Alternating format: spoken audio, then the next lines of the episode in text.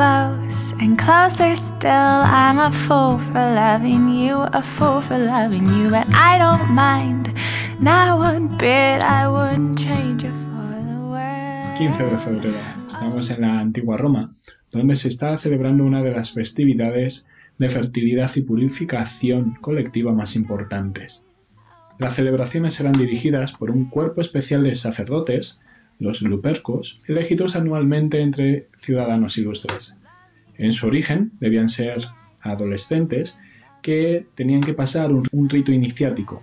Se reunían el 15 de febrero para entrar en la gruta del Lupercal, situada en el Monte Palatino.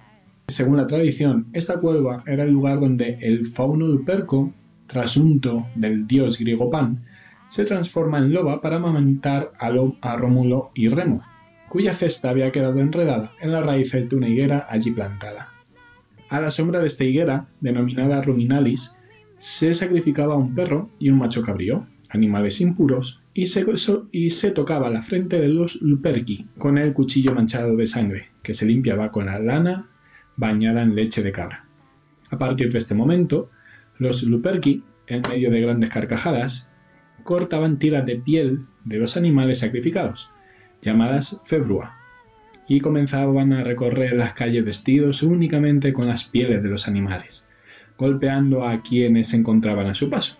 Para la tradición romana, ser azotado por los luperci era un acto denominado februatio, equivalente a un acto de purificación. Este ritual aún perdura en muchas fiestas de carnaval tradicional en Europa.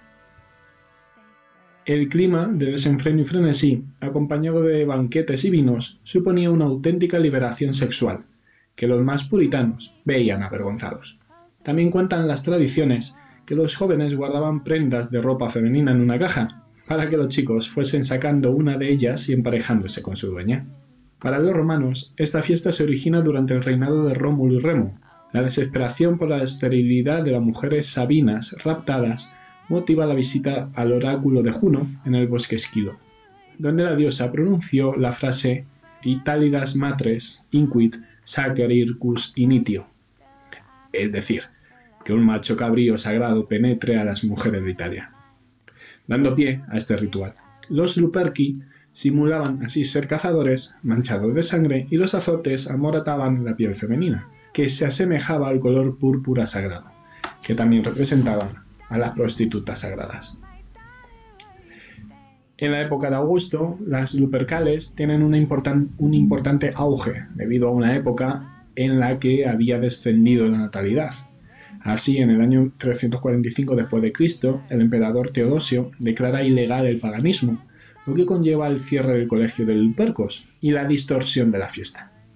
Aunque seguía celebrándose, fue perdiendo su sentido y formato original, transformándose en un conjunto de actos festivos permitidos por el poder, que incluían cánticos y una procesión de candelas.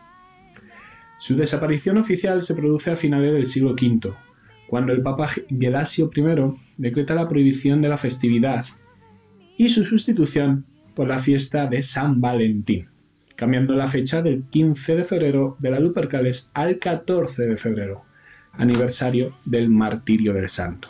Como hemos dicho, la fuerte carga sexual de las Lupercales hizo que el Papa Gelasio condenara esta fiesta en torno al año 500, en el, 494, que, y la sustituyera por otra en conmemoración por un santo y su martirio, San Valentín.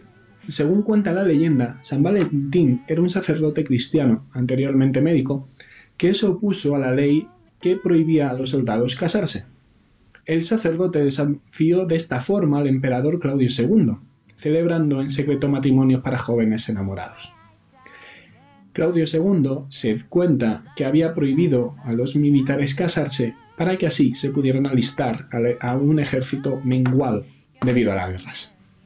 En consecuencia, el emperador, enfadado, ordenó encarcelar y matar a Valentín. Valentín fue martirizado y ejecutado el 14 de febrero del año 270. En su tumba, Julia, la hija de un oficial romano al que había devuelto la vista Valentín, en uno de estos milagros que hacen los santos, plantó un almendro de flores rosadas.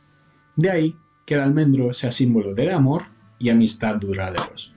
La festividad religiosa se estuvo celebrando hasta 1969, año en el que bajo el pontificado de Pablo VI, la Iglesia Católica decidió eliminar San Valentín como festividad, del calendario postconciliar, acordado en el Concilio Vaticano II, pasando a ser una fecha con santo pero sin celebración. Fecha que tomaron los centros comerciales y, y las grandes superficies para implantar el Día del Amor y de la Amistad.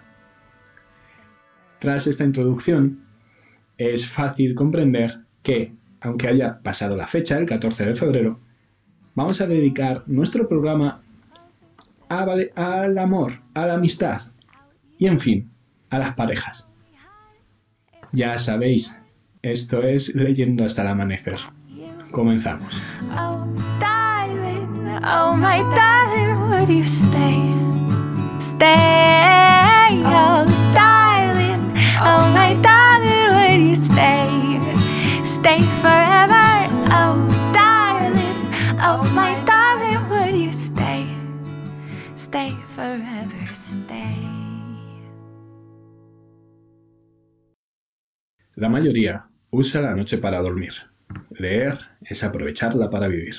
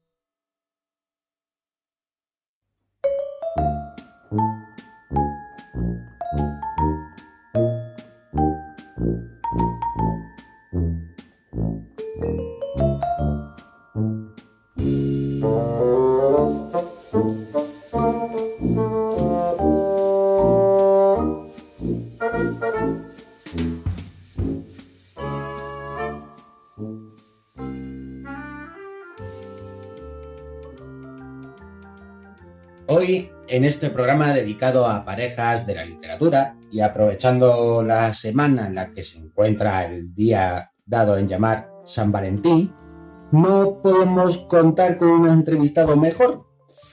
Hijo de Venus y Marte, según la mayoría de las versiones, su nombre es sinónimo de amor, de deseo e incluso, en algunos casos, de locura.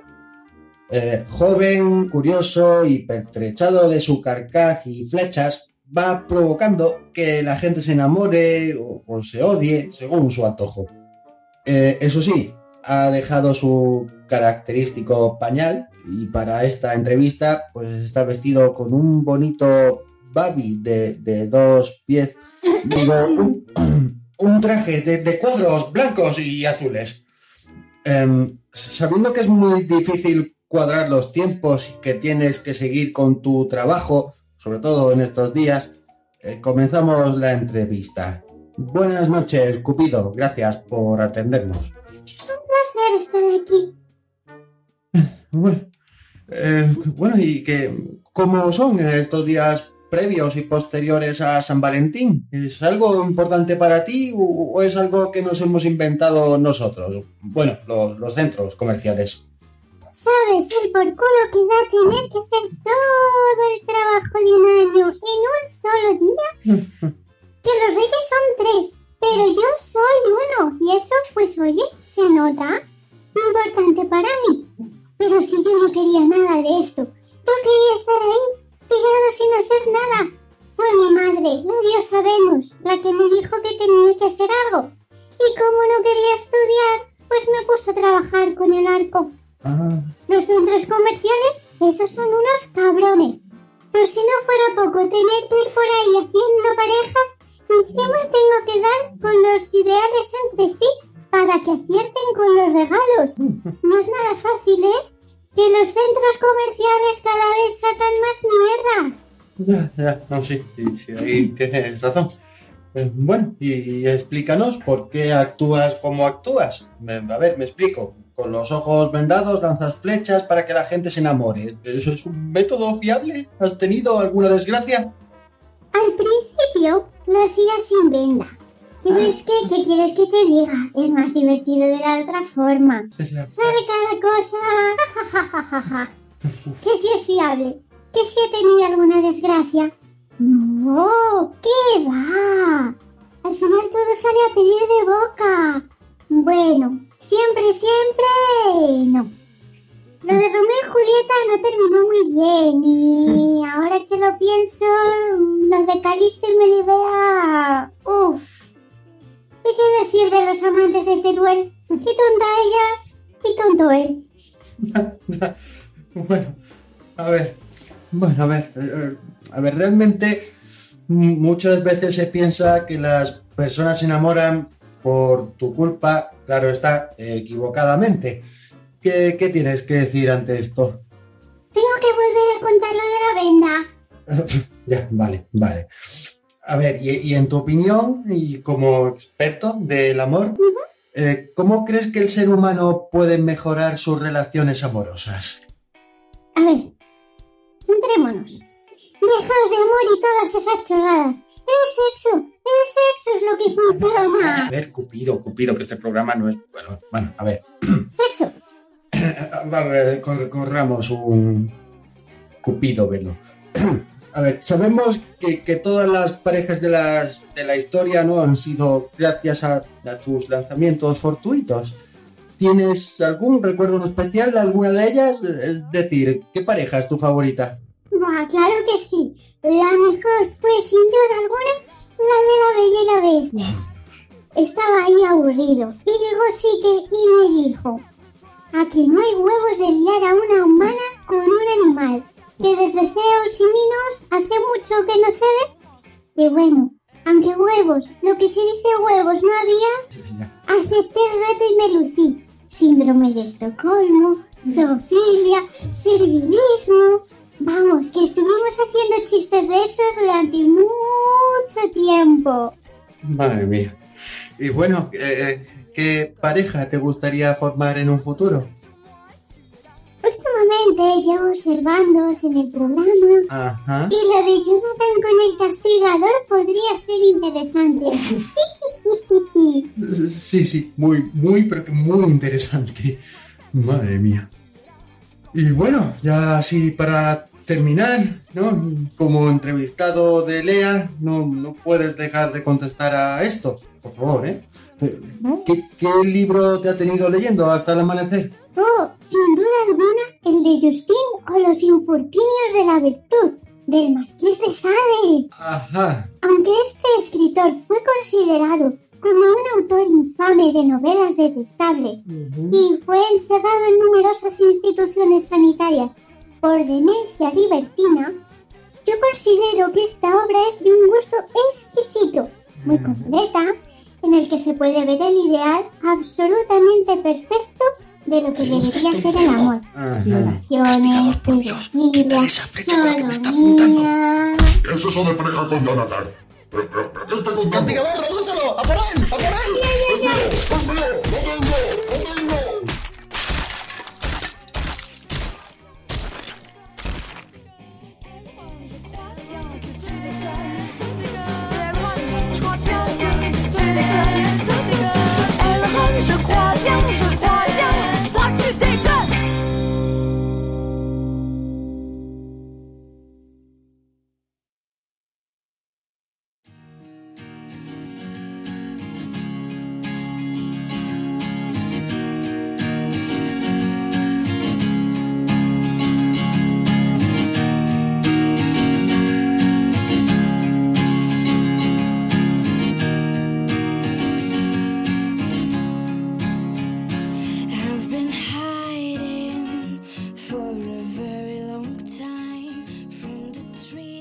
Año más, Leyendo hasta el amanecer regresa con su concurso de relatos.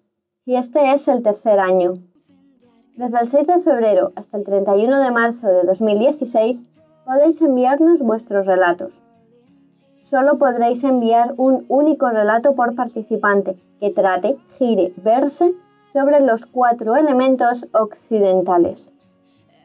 Dejad volar la imaginación y la creatividad. Dejad que los elementos, desde cualquier punto de vista, esencia, forma de pensamiento o creencia, os posean. Valoraremos la originalidad. Debéis tener en cuenta que los relatos deben tener una extensión de entre 1000 y 3000 palabras. El formato será .doc o .docs y estar escritas en tipografía Times New Roman, a tamaño 11, interlineado sencillo. Podéis encontrar las bases en nuestra página web www.leyendohastalamanecer.com. Y una vez seguros de que todos los requisitos están cumplidos y de que no hay faltas ortográficas, el castigador de la ortografía estará al acecho y perseguirá para dar su merecido a aquellos participantes que envíen tales relatos. Enviádnoslos a nuestro correo leyendo gmail.com.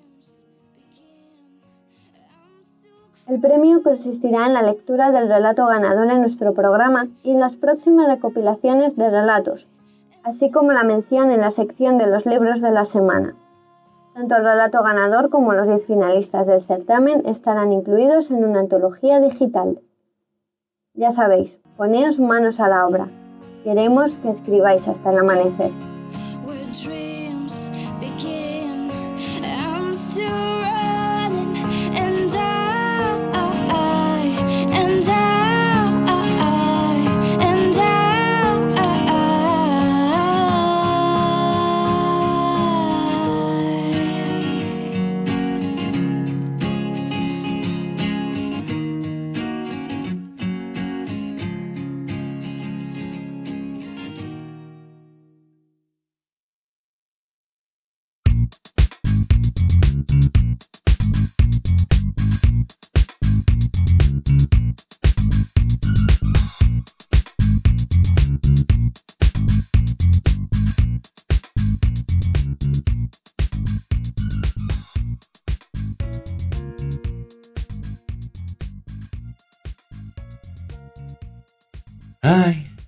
Qué bonito es el amor, más que nunca en primavera. Pero como estamos en febrero, para este programa hemos decidido hablaros del amor entre los individuos de una especie muy particular. Sí, sí, especie, como lo oís. Es que me niego rotundamente a que se les considere de la misma que la nuestra. ¿De quién estoy hablando? De los canis, por supuesto. Y es que, aunque los veamos con toda esa incultura, cara de mala leche y malos modos, estos personajillos también se enamoran. No, no os vamos a hablar de casos bonitos y empalagosos. ¿Y sabéis por qué? Porque vamos a aprovechar sus curiosas declaraciones de amor en nuestro Me sangran los ojos. Para empezar, comenzamos con una imagen que ronda por internet en la que se ve un fotomontaje de lo más cutre con un individuo de género masculino con cara lánguida y con unas ojeras de no haberse perdido ninguna de las raves de su barrio. Y bueno, en dicha imagen pone un gran kiss me. Todo en apariencia inofensivo, ¿no? Pues no. A kiss, beso en inglés, le falta una S. Y el mi, M, E, está escrito literalmente en español. Pero hijo mío, si ni siquiera domináis el español, ¿cómo os atrevéis a utilizar el inglés? En fin. En el siguiente caso tenemos otra imagen con texto. ¿Sí? ¿Qué queréis que le haga? No se han visto páginas en las que dejen más de dos palabras sin que estén sobre un fotomontaje. De esos cutres, de los que os hablaba. Bueno, a lo que iba. En dicha imagen vemos a una fiel pareja y a unas cuantas chicas más que no queda muy claro si son las amigas de ella o la colección de él. Plagado de sellos de oro, como no, y cadenas. Bueno, o al menos de color dorado. Y sobre la cara de ella planta dos bonitas palabras. Su niñata. No queda claro quién de los dos ha puesto tal denominación, pero lo que daña a los ojos es la introducción letra sí y letra no de las mayúsculas. Pero si esto me ha costado más trabajo escribirlas como ellos han hecho para el guion de este me sangran los ojos. Ay. En el tercer ejemplo, os traemos a un auténtico Casanova, con una gran frase llena de romanticismo. Cuando el pepino te ronea, el coño te parmea. Uf. Esto es un atentado contra la dignidad en todos los sentidos posibles habidos y por haber.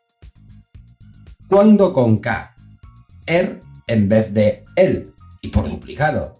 Parmea en vez de palmea. Y el conocido intercalado de mayúsculas, claro, ese no podía faltar. Me conozco más de una, querido Cani, que te quitaba toda la tontería de un buen guantazo. Ahora os traemos a una espécimen del género femenino en el que se puede leer en otra imagen. En color rosa, primero. Estoy que arao, cuidado, conmigo. En color amarillo. Porque la gatita tiene mucho genio. Falta de tildes, no se da cuenta de que la fuente que ha cogido para poner el texto no tiene ñ, no sabe diferenciar de una exclamación de una interrogación. No sabemos si está que araña porque está de mala leche o por algún motivo más romántico. ¿Qué leche? Si ni siquiera lo sabe ella viendo las interrogaciones. De hecho, no sabe si araña, no sabe si tiene cuidado, y luego nos salta con que tiene mucho genio. Pues oye, acojonar acojona. Sobre todo porque uno nunca sabe por dónde puede saltar una bipolar, y más aún de esta especie en particular. Para los siguientes ejemplos, os pedimos que si tenéis niños les tapéis los oídos, porque si el Casanova de antes os parecía soez, esperaros a los las siguientes. Niña Playboy, cojo, te pollo y me voy. No conoce la ñ por lo de niña y lo de follar, lo que se dice follar tampoco, ya que pone follo con i latina. Lo mismo nos está hablando de algún tipo de foie que ella en toda su gran ilustración conoce. Aquí también hay que añadir el uso indiscriminado de las mayúsculas. Bueno, seamos realistas. Para ahorrar un poco de saliva, os diré que lo de las mayúsculas no hay ni un solo caso que se libre de ellas. Siguiente ejemplo. Moreninco con arte dispuesto a camelarte. Esta es difícil de leer. No sé cómo pronunciar las H's que este personaje ha añadido al final de arte, camelarte y morenico, que por supuesto ha escrito con K. Casi que me alegro de no ver mancillada tal palabra como arte bien escrita en medio de semejante frase. Siguiente. Tu niña de oro, tu dulce tesoro. Insólito. En este ejemplo se halla una coma para separar las dos frases. Eso sí, otra que no conoce la ñ, además de la H añadida al final de niña y que también ha decidido añadir al final de tesoro. El siguiente ejemplo parece un chiste, pero no, queridos y queridas oyentes, no lo es. En la obra soy peón, en la cama el campeón. bueno, ¿qué decir de este? Dejando a un lado el significado de la frase, este muchacho no conoce las tildes, además de lo de las mayúsculas. Por cierto, ¿no suena esto un poco a frase de peli porno mala? Averiguad de dónde lechos lo habrá sacado. Y como ganadora oficial de este Me Sangran los Ojos, tenemos a la Jenny, la Jessie o la Vane, cualquiera valdría, y que dice así. Advertencia. Todo aquel o aquella que guste del género femenino puede caer irremediablemente en brazos de este espécimen, abrumado o abrumada por sus encantos, su dulzura, su romanticismo y finura. Lo dicho, advertidos quedáis. Tu niña vacilante te come los dalante. Vamos. Centrémonos en la ortografía. Las mayúsculas, H añadidas al final de tu, niña, vacilante y come, seseo en vacilante, ignora la ñ y de adelante está escrito de la siguiente forma.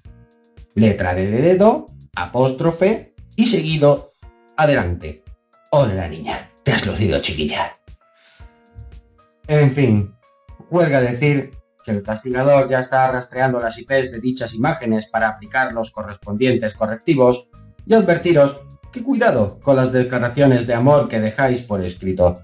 ¿No queréis probar el nuevo látigo del castigador de la orcografía? Él está deseando estrenarlo. Bueno, el látigo y los huracanes, la katana, los nunchakus, la navaja suiza, los alicates, los bisturís, las tenazas, el martillo, los cables de la coche, el tostador en la bañera, el soplete, la porra metálica.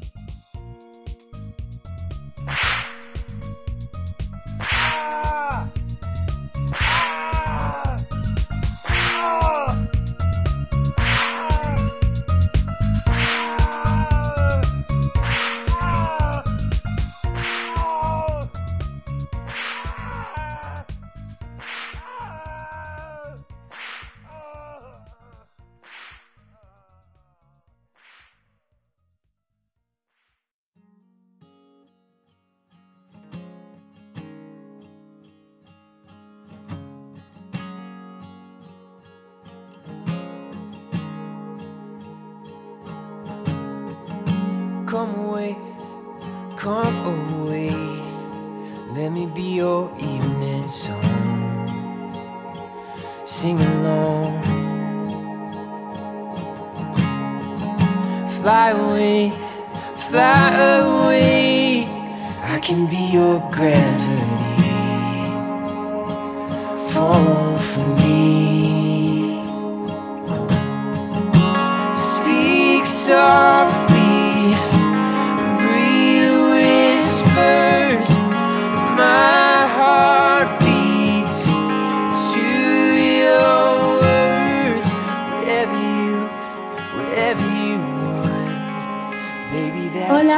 buenas noches a todos. Estamos aquí una semana más, de siempre. Dani, buenas noches. Buenas noches. Jonathan está desde Zaragoza y yo que soy Chris. Y como sabéis, pues hace nada ha sido San Valentín y vamos a dedicarle el programa a parejas literarias. Y bueno, pues voy a comenzar la tertulia de esta semana yo. Y como a mí me gusta mucho la fantasía, os voy a hablar de un relato de aventuras y magia en el que también se cuenta una historia de amor. De hecho, las aventuras que surgen son en torno a esta pareja. El relato aparece en el Silmarillion, que es una obra de Tolkien de la que ya hemos hablado en otro programa, y es la historia de Lucien y Beren. Yo, la verdad es que antes de leerla me esperaba algo más bien sosete y quizá edulcorado, no sé, pero cuando llegué a esta parte dentro del Silmarillion, la verdad es que me sorprendí para bien y es más, yo creo que, que es uno de los relatos que más me gustan de- de Tolkien. Beren es un hombre, es decir, es un mortal, y Lucien es una elfa. Es hija del rey Thingol y por lo tanto inmortal. Aquí pasa un poco como les pasaban a Arwen y, y a Aragorn, ¿no? Ujú, Que él es un sí. humano y ella es una elfa. Mm, se conocen un día que, que Beren, que es uno de los supervivientes de una batalla, logra entrar en el reino élfico de Doria. Allí, entre los árboles, se encuentra accidentalmente a Lucien y se enamoran. Lucien parece ser que es la criatura más hermosa de cuantas han existido y existirán. Eh, Bere no era tonto.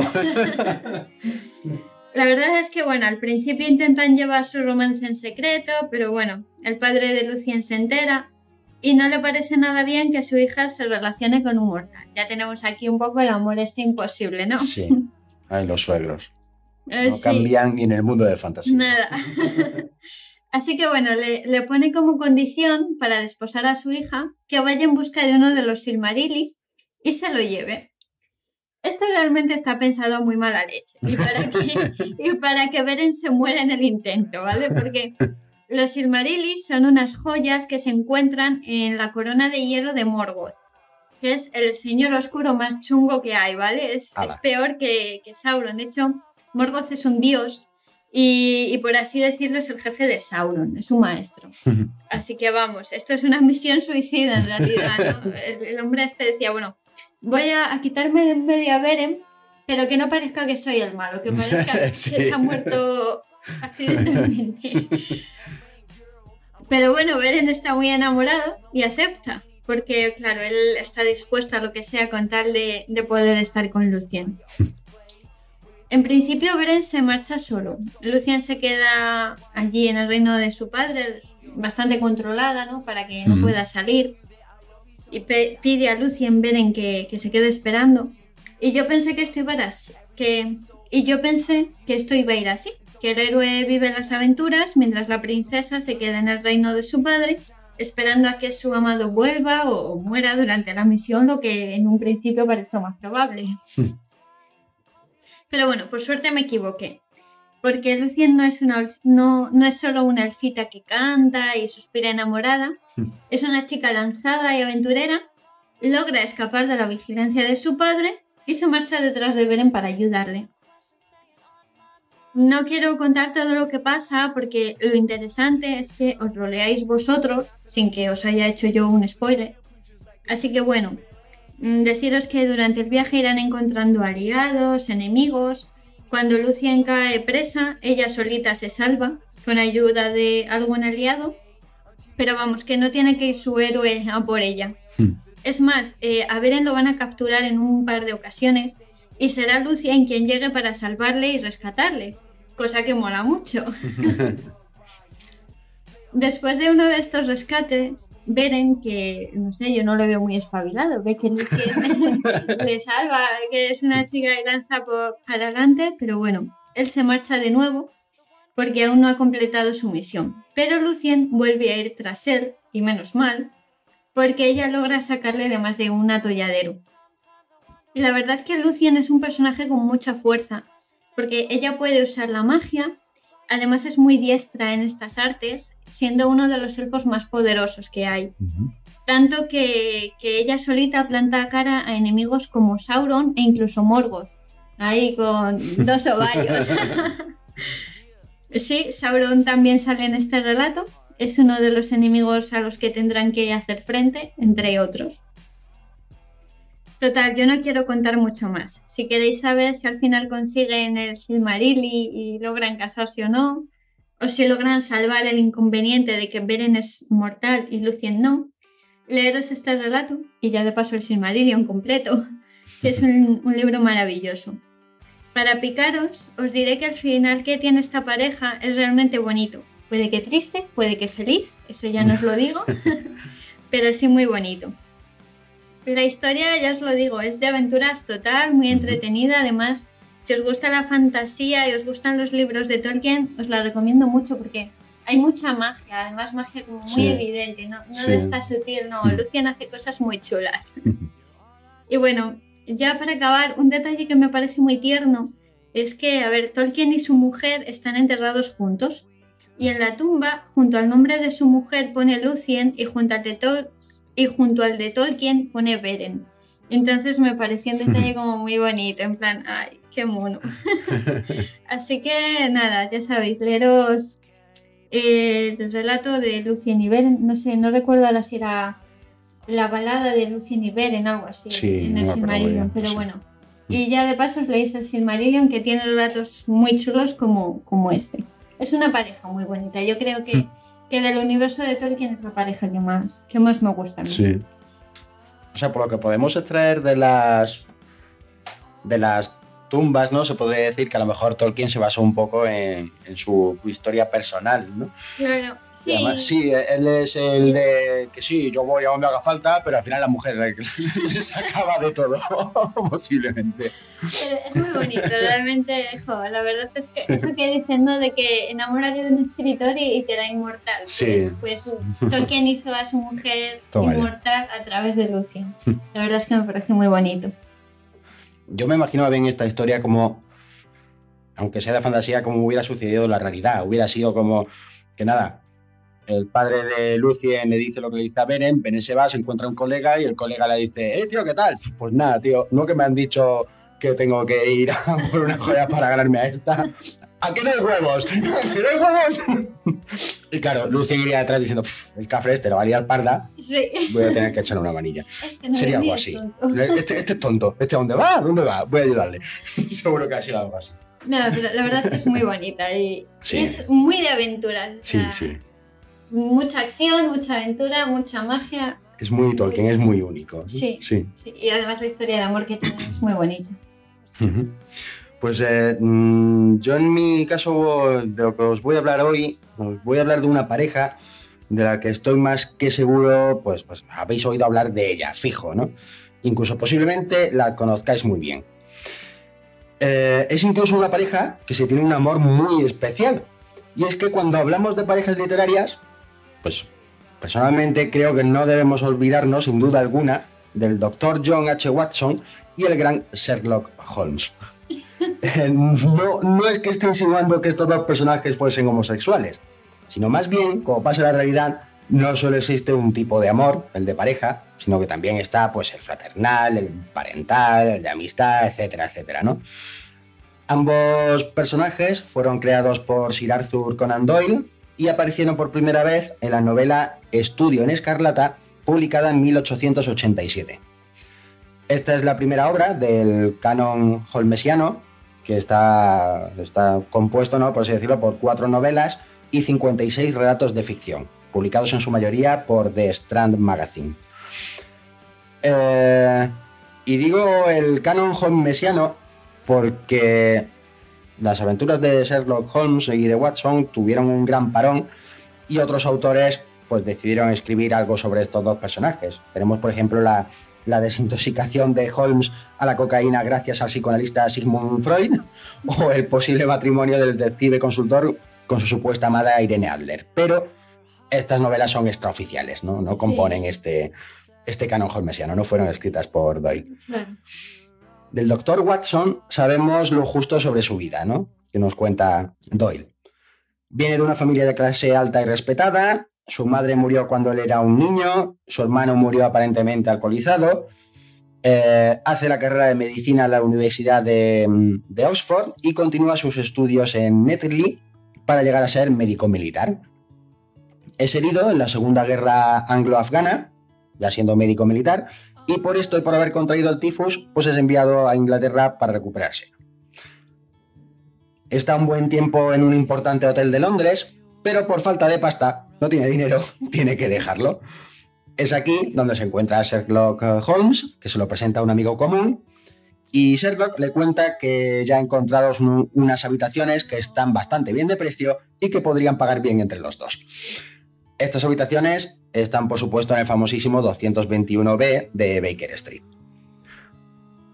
Watson se casa y enviuda va- varias veces en las novelas y relatos y siempre acaba volviendo con Sherlock. Y es que la admiración entre ambos es absoluta, pero siempre cordial, ya que, por ejemplo, nunca llegan a tutearse, siempre se llaman por el apellido. Muy ingleses y muy Sí, sí, sí, es muy exacto. Por otro lado, tenemos a Sherlock Holmes, un detective asesor, alto, delgado, frío, irónico, ingenioso e intelectualmente inquieto. No es muy ordenado en la rutina diaria, es muy bueno con el disfraz, fuma en pipa, le gustan las galletas, toca el violín con maestría, es un experto apicultor, excelente boxeador, tiene un gran conocimiento científico, en especial en química, y cuando se aburre, cuando no tiene un reto intelectual, ¿no? Pues consume cocaína en una solución al 7%.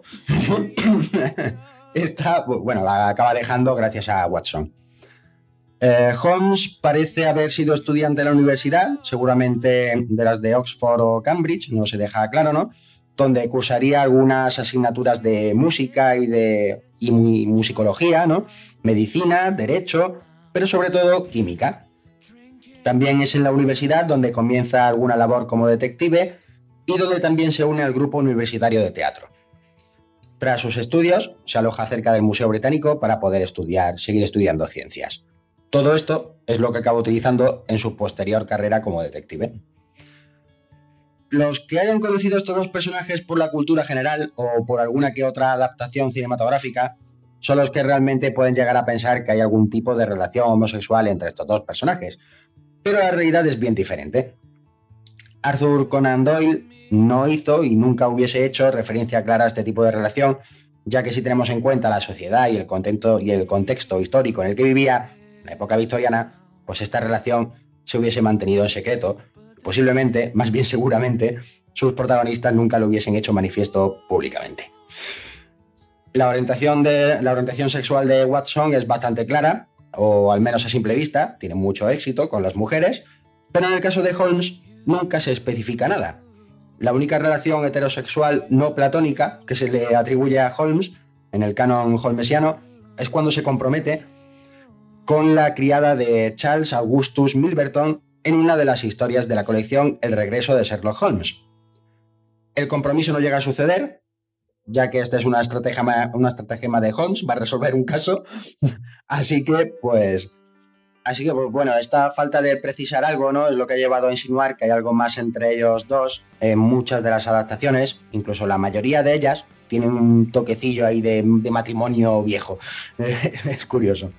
Otro de los detalles que han llevado a los rumores de la homosexualidad entre estos dos personajes es la brusquedad con las mujeres de Holmes. Es cortés, pero desconfía de ellas. Solo tiene admiración por una en concreto, Irene Adler, y la tiene porque es la única persona que le ha vencido intelectualmente hablando. Tal es su admiración por esta mujer que la llama la mujer, de hecho. Irene Adler no es Irene, es la mujer. Pero en realidad, Holmes simplemente tiende a ser asexual por voluntad propia.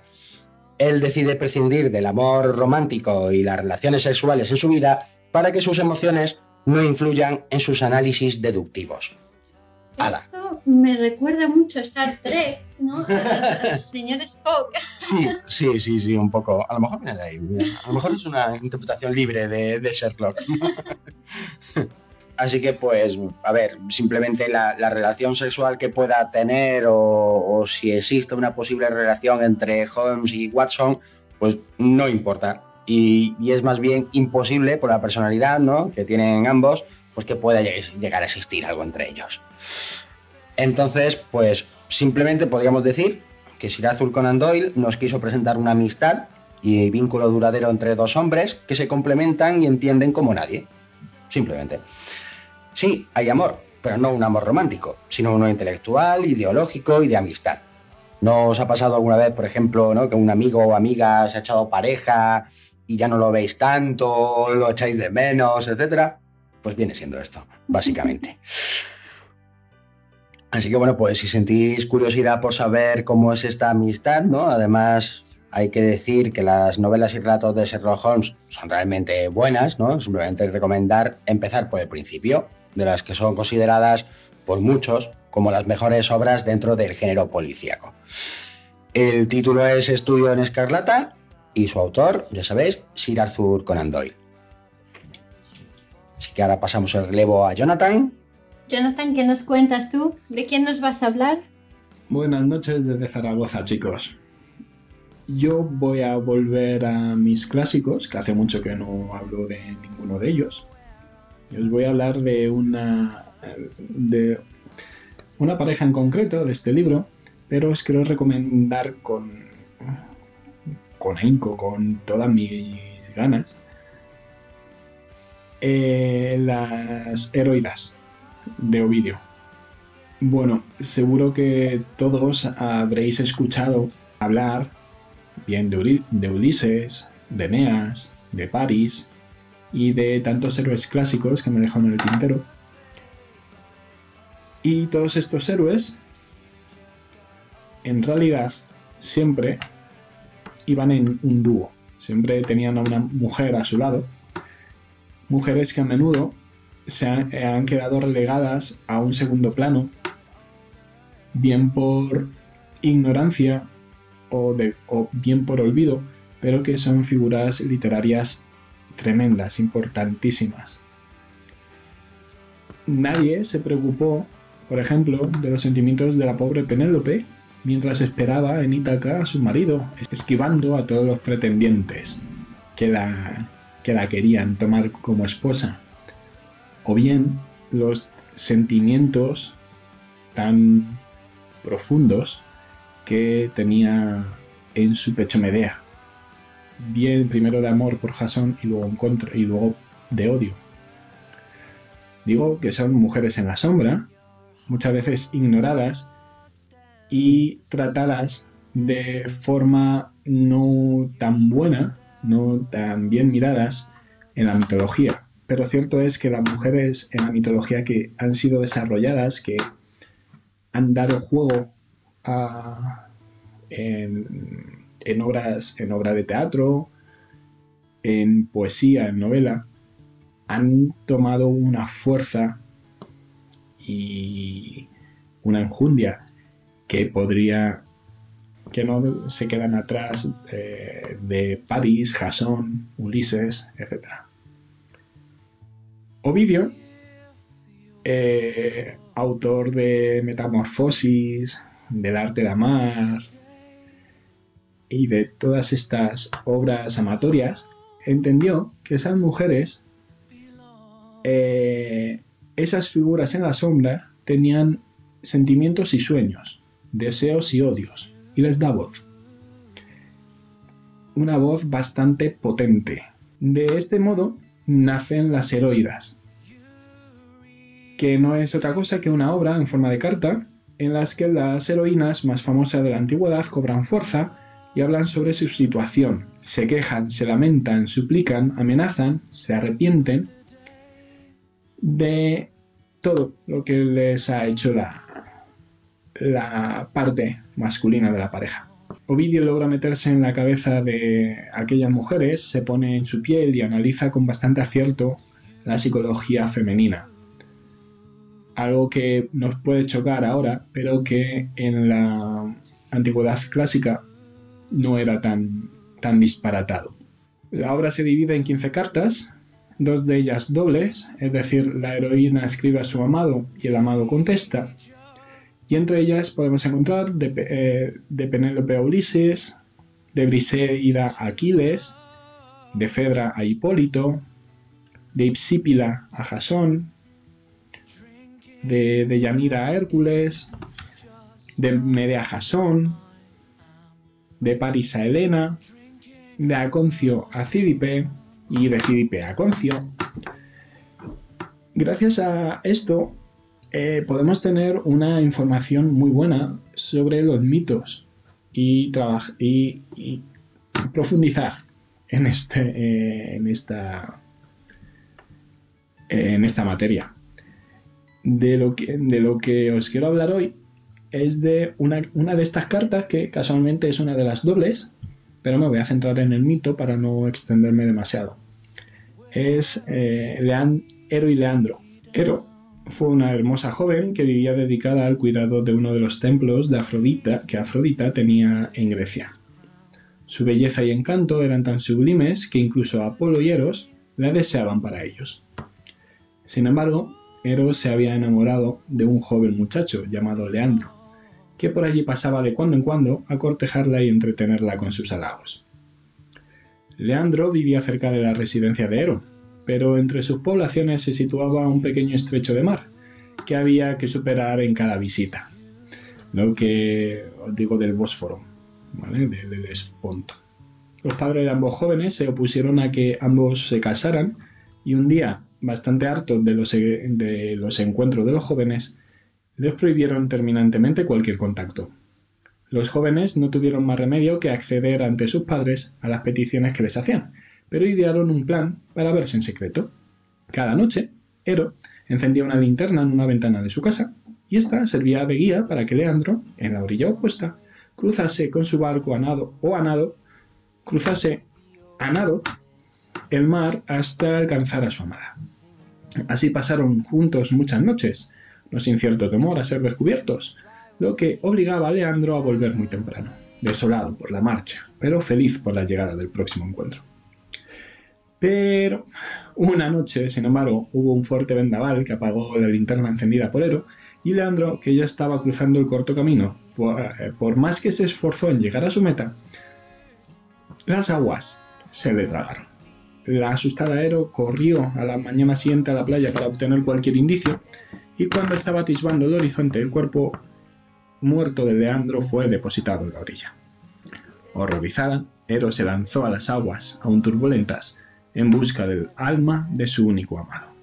Como veis es una historia bastante trágica, pero es una historia que eh, en especial a mí me encanta, bien, bien porque está el elemento del mar por medio, y, y bien porque la historia de, de y Leandro,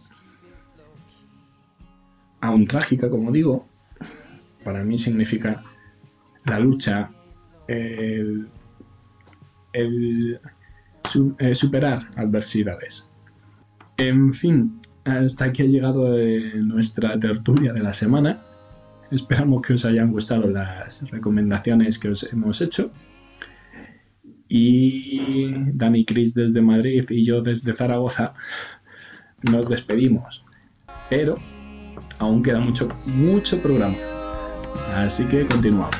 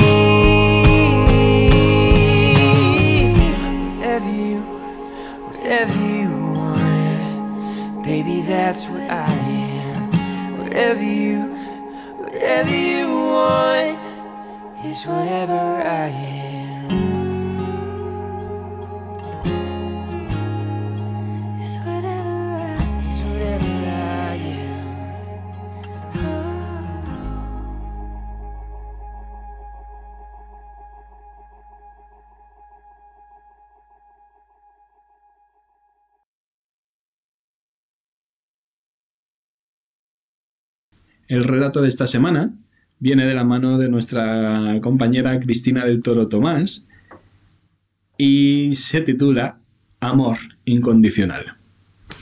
Que lo disfrutéis.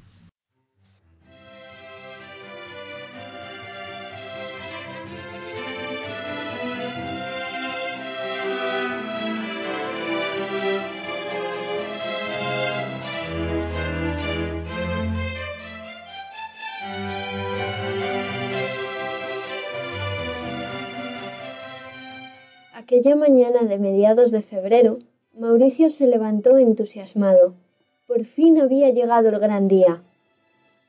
Llevaba meses esperando esa fecha, pues era la única ocasión del año en la que se podía acudir a la cueva de la sabia bruja para pedir un deseo o encargar un hechizo.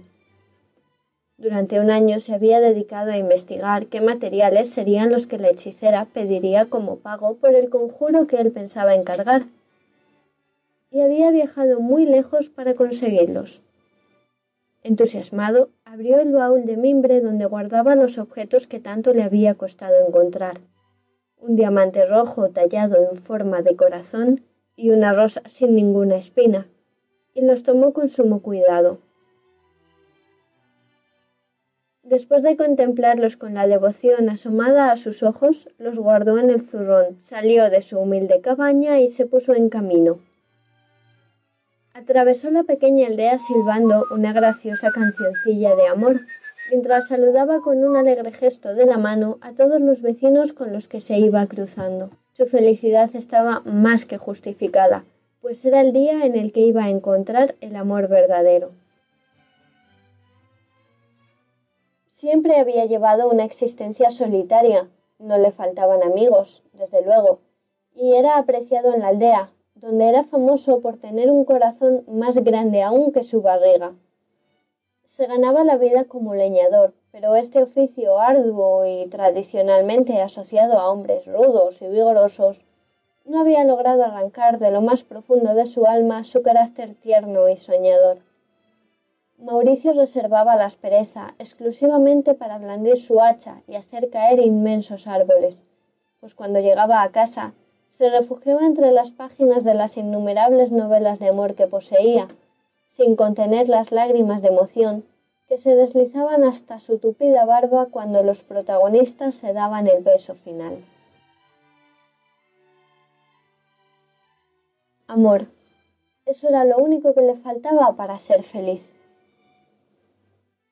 Cuando dejó atrás el pueblo y se internó en el bosque, fue pensando en cómo debía pronunciar su deseo.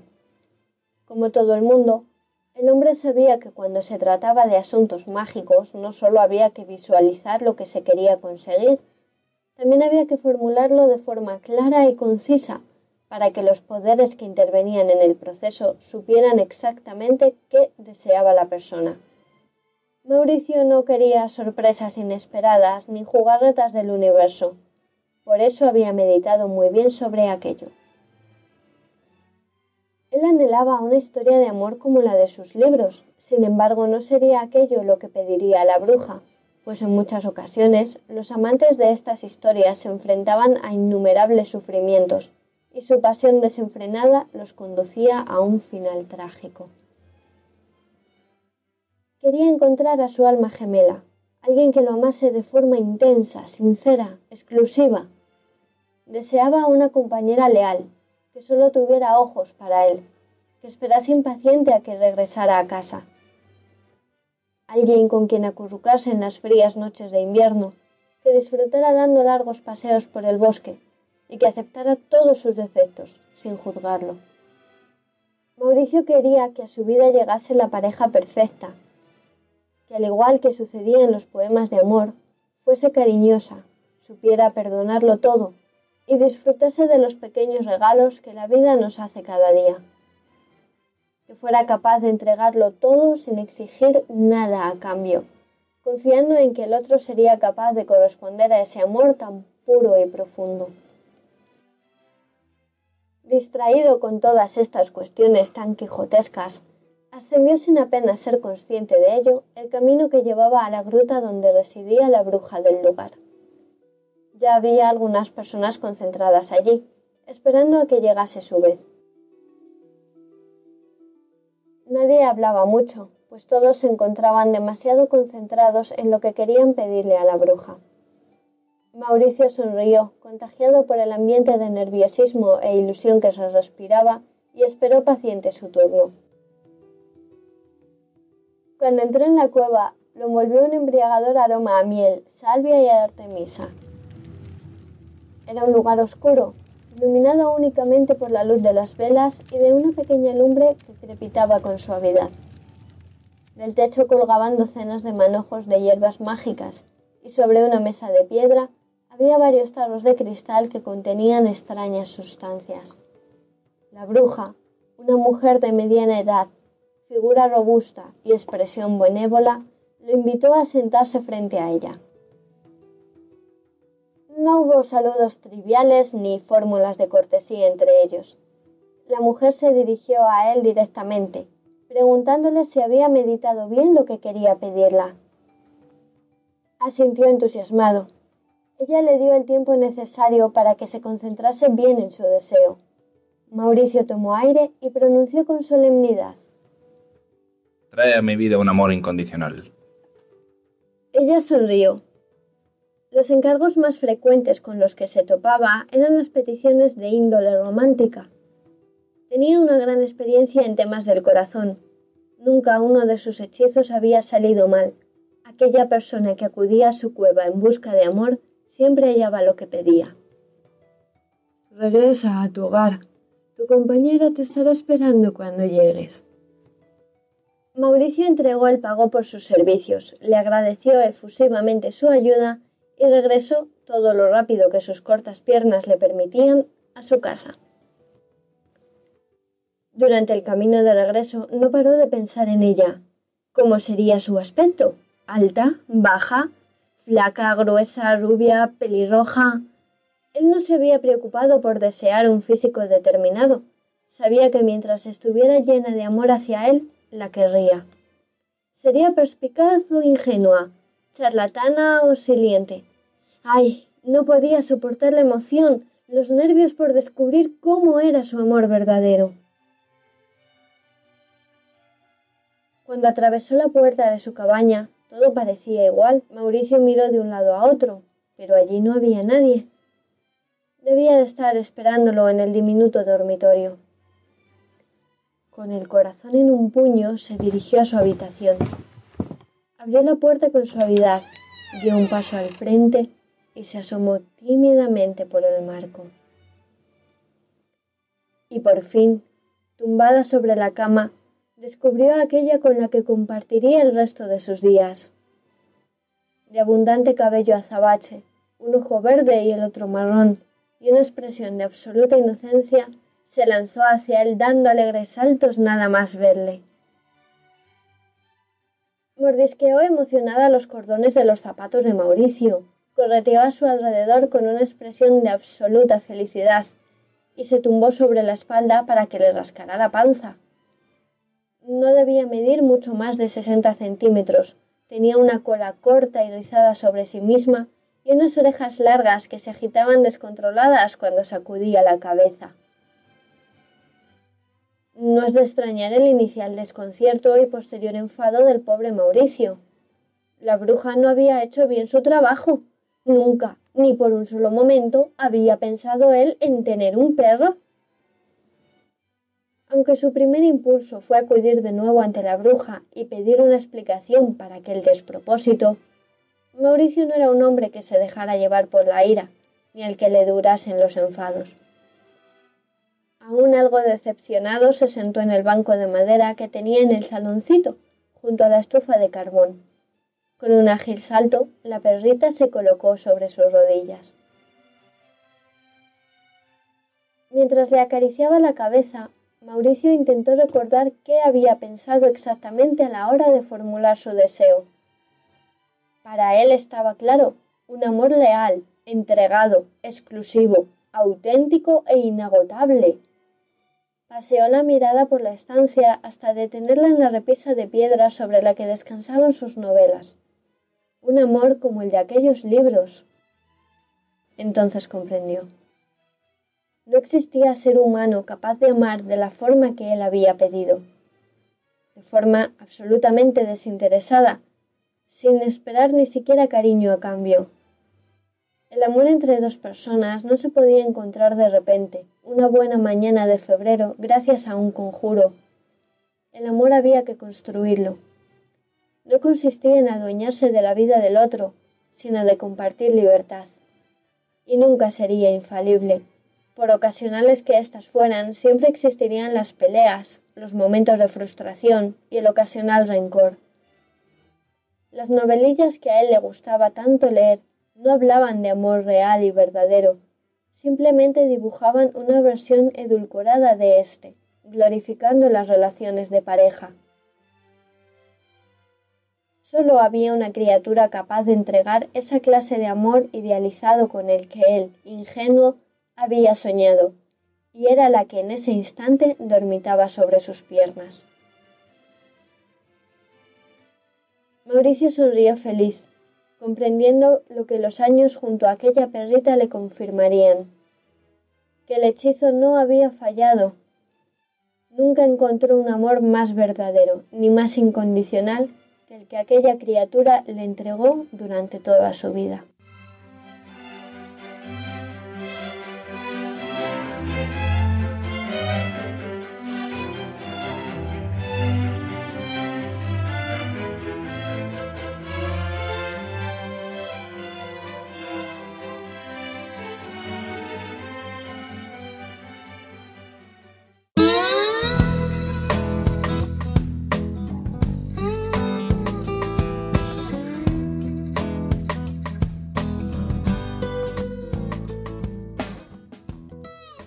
Así amanece un nuevo día.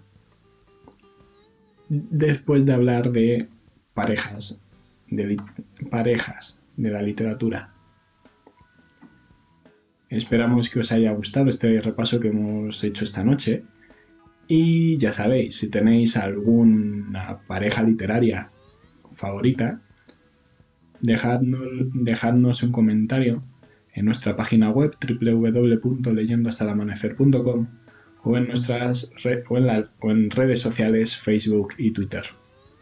Para terminar, como todos los programas, os dejamos con una cita. En esta ocasión viajamos a la Grecia clásica y nos topamos con Aristóteles, que dice, el amor se compone de una sola alma que habita en dos cuerpos. Buenos días.